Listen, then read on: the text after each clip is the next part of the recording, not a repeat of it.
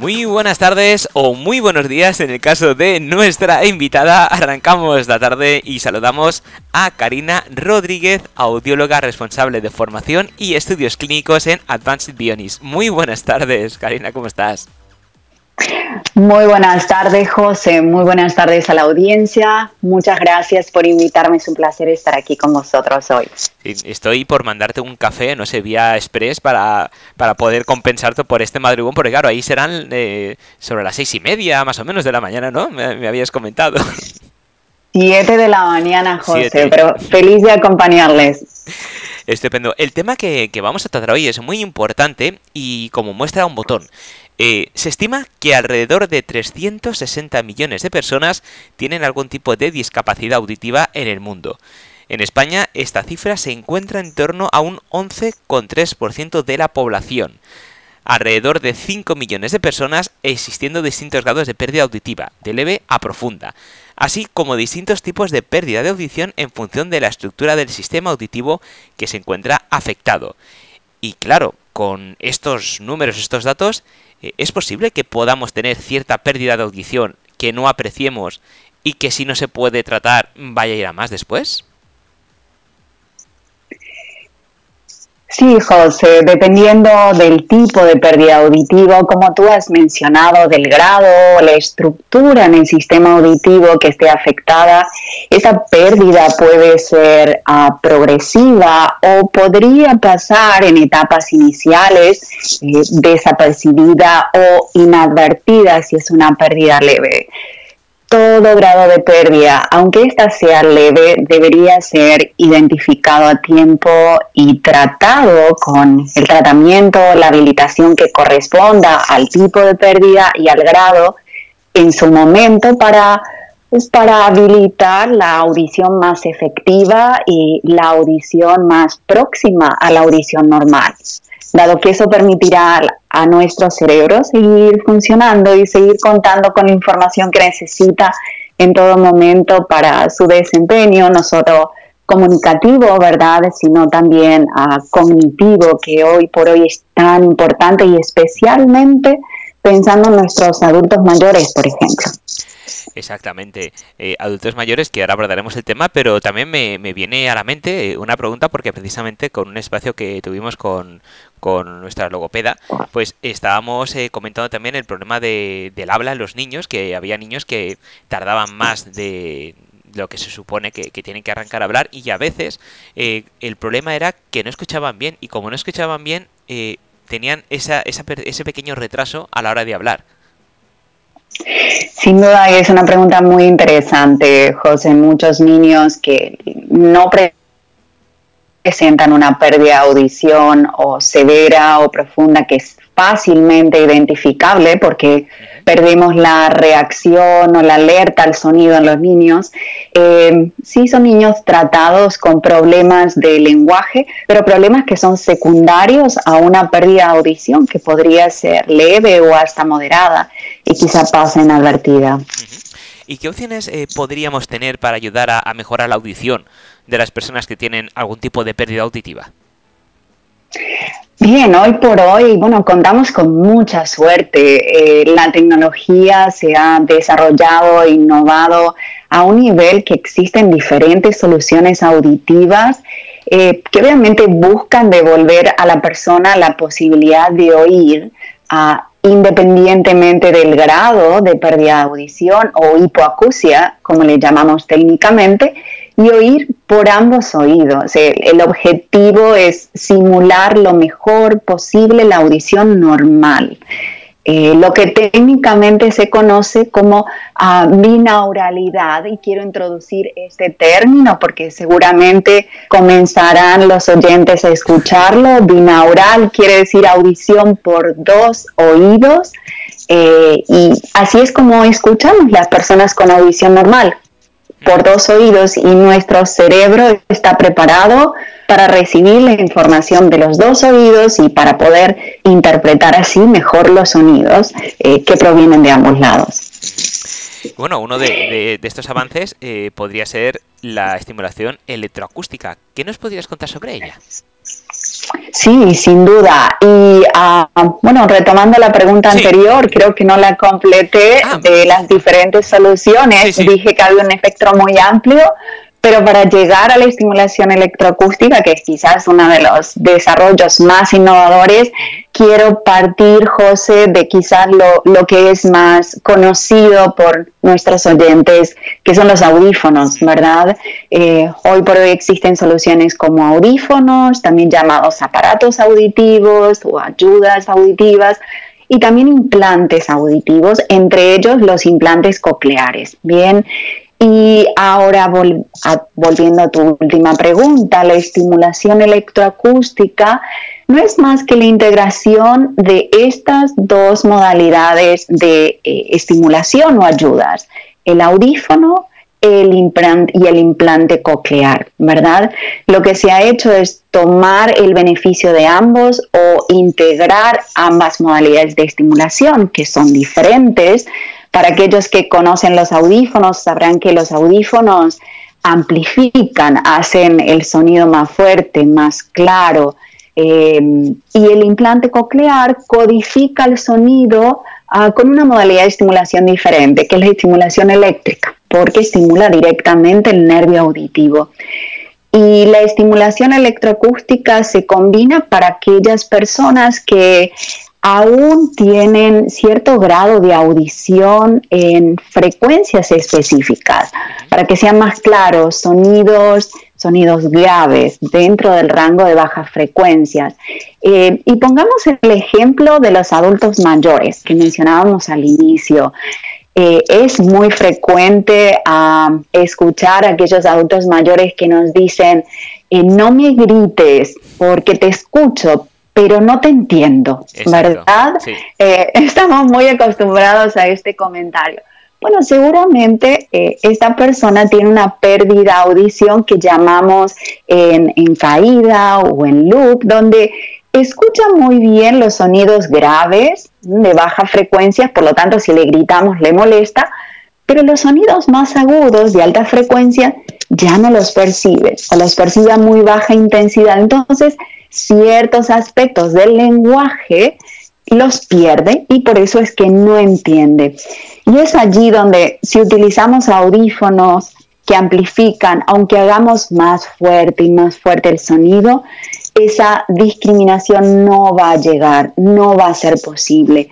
Necesitamos la estimulación de un implante coclear o la estimulación eléctrica en esa zona de sonidos más agudos para que pueda ser efectiva y estimule directamente el nervio auditivo.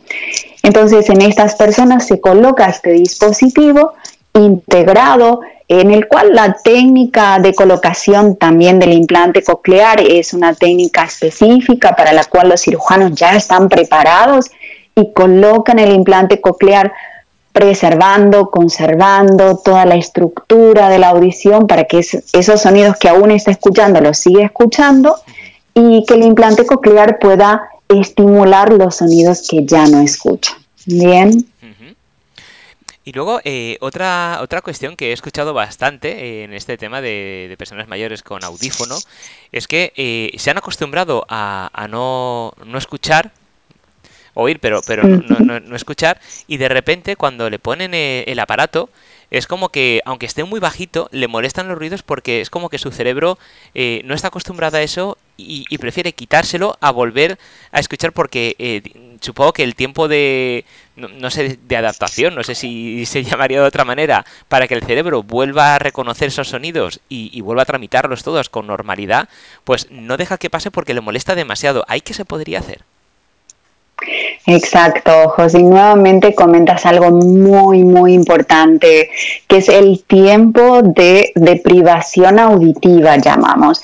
El tiempo en el que una persona permanece sin oír o incluso sin oír a niveles eh, de audición normal, ¿verdad? Es un tiempo donde el cerebro va perdiendo funcionalidad o va perdiendo funciones. Eh, siempre damos el ejemplo del cerebro como un músculo. Si no lo entrenamos, ¿verdad? Eh, se pierde, pues es lo mismo. Y en estos casos es importante actuar, siempre actuar lo antes posible para que el cerebro se mantenga activo, para que las vías de información se mantengan activas y conectadas con otras vías para que se mantenga esa integración y en el momento de estimular nuevamente pueda reaccionar e interpretar los sonidos de una forma ah, adecuada. Cuando ya ha pasado mucho tiempo sin oír, como comentabas, pues así hay muchas opciones. Eh, hay que hacer un proceso de entrenamiento auditivo un proceso que va acompañado con la adaptación del audífono conjuntamente con una terapia algo similar quizás a lo que has hablado con tu invitada logopeda en anteriores ediciones, pero orientado específicamente a la audición, para enseñar nuevamente al cerebro a enfocar, a jerarquizar información, a vincular información, ¿verdad? Y poco a poco vamos subiendo esos umbrales hasta que logramos una audición funcional pero quiero destacar una vez más la importancia de la actuación temprana y a tiempo siempre, sin dejar pasar tiempo de deprivación auditiva. Y luego, eh, no sé si es que eh, falta ese periodo de adaptación, o no entiendo porque, al menos eh, aquí en, en, España, cuando tú pues vas a ponerte un audífono, te lo colocan, te lo enchufan al ordenador, te ajustan los graves, los agudos, las frecuencias, y te vas a tu casa y ya está. Y si tienes algún problema, pues pides citas y vuelves a ir.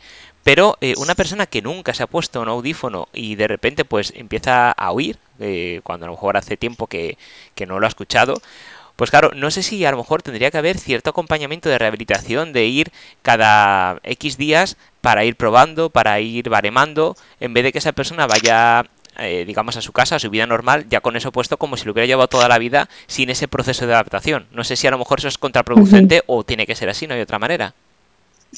Ya, bien, la, tecnología ha evolucionado mucho, obviamente depende del sistema, ya hoy por hoy hay muchos sistemas que utilizan inteligencia artificial, llamamos ¿no? tecnología inteligente, que puede ir adaptándose eh, también a los entornos de escucha, de sonoridad de cada usuario y ir haciendo de forma independiente ese ajuste, pero sin duda cada persona es única, diferente, cada pérdida auditiva es diferente y siempre se requiere sí hacer un acompañamiento, ajustes, eh, irlo adaptando. No es lo mismo una adaptación en una clínica, ¿verdad? En un centro, eh, en un entorno que tenemos acústicamente controlado, a, a, que ese usuario del audífono o cualquier otra ayuda auditiva, también ocurre lo mismo con los implantes cocleares o estos sistemas electroacústicos, salga al mundo real. También cada entorno de cada persona es diferente, cada ciudad, cada área pública, sus actividades, su trabajo, ¿verdad? Así que sin duda esto requiere sí un acompañamiento profesional o al menos estar en contacto y por parte de este nuevo usuario saber siempre que existe ese proceso de adaptación, eh, que tiene que estar preparado, también ser paciente, ¿verdad? Que puede durar más o menos, dependiendo también de las condiciones de su entorno entrenamiento auditivo de su cerebro, el tiempo que ha pasado. Es decir, hay muchos factores, José, que inciden allí, pero, pero sin duda coincido contigo que es importante acompañar en este proceso a los usuarios de cualquier tipo de, solución auditiva. Y cuando hablabas del implante cloquear, que a lo mejor es lo que la gente, pues sí que puede saber lo que es, eh, pero está menos reconocido a lo mejor que el audífono, que es lo más habitual de ver. Eh, ¿Para qué tipo de personas estaría, digamos, eh, más orientado? ¿Hay algún rango de edad específico en el cual digan, mira, es que con esta edad mejor no te lo pongas o, sí, no hay ningún problema? ¿Qué, qué requisitos tendría que haber ahí? La candidatura es diferente, obviamente, para aquellos que no están familiarizados eh, con esta solución. El implante coclear está orientado hoy por hoy a pérdidas de grado severo a profunda, donde el audífono ya no aporta un beneficio funcional, ¿verdad? Ya no es suficiente pero la candidatura, como mencionaba, se ha ampliado muchísimo. Eh, bueno, ha sido mi área de trabajo y donde he desarrollado mi carrera y especialmente en, en, la, en Advanced Bionics y desde mis inicios eh, la indicación del implante coclear ha cambiado. Antes se indicaba solo a pacientes que tenían pérdida en ambos oídos de grado profundo. Eh, hoy por hoy ya estas técnicas que comenté de preservar las estructuras y de combinar con la estimulación eh, del audífono hace que se indiquen en personas con menos grado de audición, que se combine el implante coclear con el audífono en el otro oído, por ejemplo, si aún tiene una audición funcional con audífono. La candidatura en indicación de edad también se ha ampliado. Al validarse como una técnica efectiva y segura, ya se implantan niños cada vez más pequeños al año de edad y en muchos países incluso antes del año de edad y en los adultos mayores también. Ya se ha extendido a adultos mayores de 80, tenemos algunos récords de pacientes de 90 años implantados por aquí, ¿verdad? Así que esto está validado por, por la funcionalidad que tiene, la seguridad de la técnica y el beneficio que aporta, porque la primera respuesta a la que tenemos que recurrir cuando hablamos, bueno, ¿qué beneficio nos aportan? es el bienestar, ¿verdad? El bienestar general. Hoy por hoy hablamos mucho de mejorar la calidad de vida de las personas con pérdida auditiva. Así que independientemente del beneficio en rendimiento solamente, es importante poder mejorar su bienestar, bienestar en cualquier etapa de la vida. Y recogiendo esta última frase en cualquier etapa de la vida, eh, no sé eh, si esto ha cambiado, pero sí que me consta que la gente joven eh, que necesita llevar un audífono, por ejemplo, o un implante, pero un audífono a lo mejor es la parte más, más leve, es bastante reticente por, por vergüenza, porque no quieren que le vean con el audífono puesto. No sé si esa tendencia ha cambiado o, piensas que, que ha cambiado. Ah, creo que ha cambiado muchísimo. También vuelvo a los orígenes de las soluciones auditivas. Eh, si pensamos en, estos aparatos, eh, tanto audífonos como implantes cocleares, eran muy, ah, yo uso el término protésicos, ¿verdad? Tenían colores trataban de camuflarse con la piel, tenían colores ¿no? Eh, similares al color de la piel. Hoy, hoy por hoy la principal oferta está no solo en el diseño, las funciones, sino también en el colorido ¿no? y las posibilidades de personalizarlo a las actividades o el estilo de vida de cada usuario. Y en, la, y en la industria hemos tenido que adaptarnos a esta demanda de nuestros clientes, que son los pacientes. Antes el, usuario de un audífono o implante coclear se adaptaba a la prótesis. Hoy por hoy la industria tiene que adaptarse y conocer cuáles son las demandas de los usuarios. Y ya la oferta en pues colores, modalidad de uso, es muy, muy amplia. Para ponerte un ejemplo, recientemente hemos ah, lanzado una nueva tecnología llamada Marvel, eh, con una oferta de eh, nueve colores, ah, desde colores muy brillantes, rojos, violetas, azules, turquesas. Y antes de su lanzamiento, la lista de espera mayoritaria era para estos colores, ¿verdad? No lo esperábamos y la gente joven cada vez lo busca personalizar, customizar, con, incluso con, con sus um, temas favoritos o, colocación de stickers o integrarlos a, a su diseño o a su estilo de moda. Así que bueno, muy feliz por eso también. Creo que es una tendencia que va en cualquier tipo de, ayuda y lo vemos, lo vemos mucho en las gafas, ¿verdad? la variedad cada vez es más amplia y se integra a nuestro estilo de vida. Claro, eh, y además un, paralelismo que, al, al mencionarme de las gafas, al principio la gente que llevaba gafas pues no la llevaba muy bien, de hecho intentaba disimularlo, incluso aunque las necesitara, eh, no se las ponía. Ahora en cambio hay gente que sin tener que usar gafas se las pone sin cristales porque es la moda. Eh, se ha puesto de ah, moda. No sé si con el tema de los audífonos, con los iPhones y, todas estas tecnologías, que todo el mundo va con el auricular o en la oreja, el pingané y va andando con eso, pues es como que se han abierto las puertas y ya se ve más normal. Eh, como que ya es un producto que puede ser incluso de moda en ese sentido. José, yo estoy deseando llevar mi implante coclear ¿eh? lo antes posible. Las capacidades que brinda la tecnología superan hoy por hoy a las capacidades de la audición normal. El que los usuarios de implante coclear o implante y audífono puedan recibir las señales de su teléfono, escucharnos en la radio, escuchar música, el televisor, de forma completamente inalámbrica y por ambos oídos, el poder conectarse al Internet, el poder hablar por su aparato auditivo, eh, no es poder llegar a ser hasta un espía de la información y pasar desapercibido, es algo que quienes tenemos audición normal no lo podemos hacer o escuchar a distancia a través de micrófonos remotos que llegan a transmitir hasta 30 metros de distancia en entornos de ruido y pueden estar recibiendo la información directamente en su oído pues esto es algo que supera lo que tú y yo podemos hacer hoy, ¿verdad? desde luego, es que eh, me alegra muchísimo que hayas puntualizado esto porque claro, yo mismo cuando piensa en un implante, pues piensa en pues como un audífono, es decir, para, para escuchar y ya está. Pero todas esas capacidades que has comentado de poder recibir llamadas, el poder sintonizar la radio con el implante, es que me parece que la gente incluso aunque no le haga falta, va a querer tenerlo pues igual que la gente que quería ponerse el chip en la muñeca para poder eh, entrar a los sitios y tener la tarjeta integrada. es que me parece eh, casi de ciencia ficción, por así decirlo.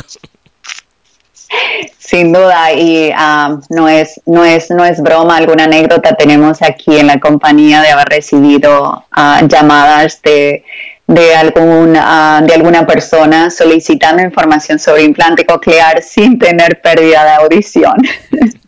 Y, es posible, es decir, eh, ¿eso se podría hacer o, o, no? Teníais de decir, no, no, mira, esto es solamente para estas personas, espérate y, disfruta de la audición si no te hace falta.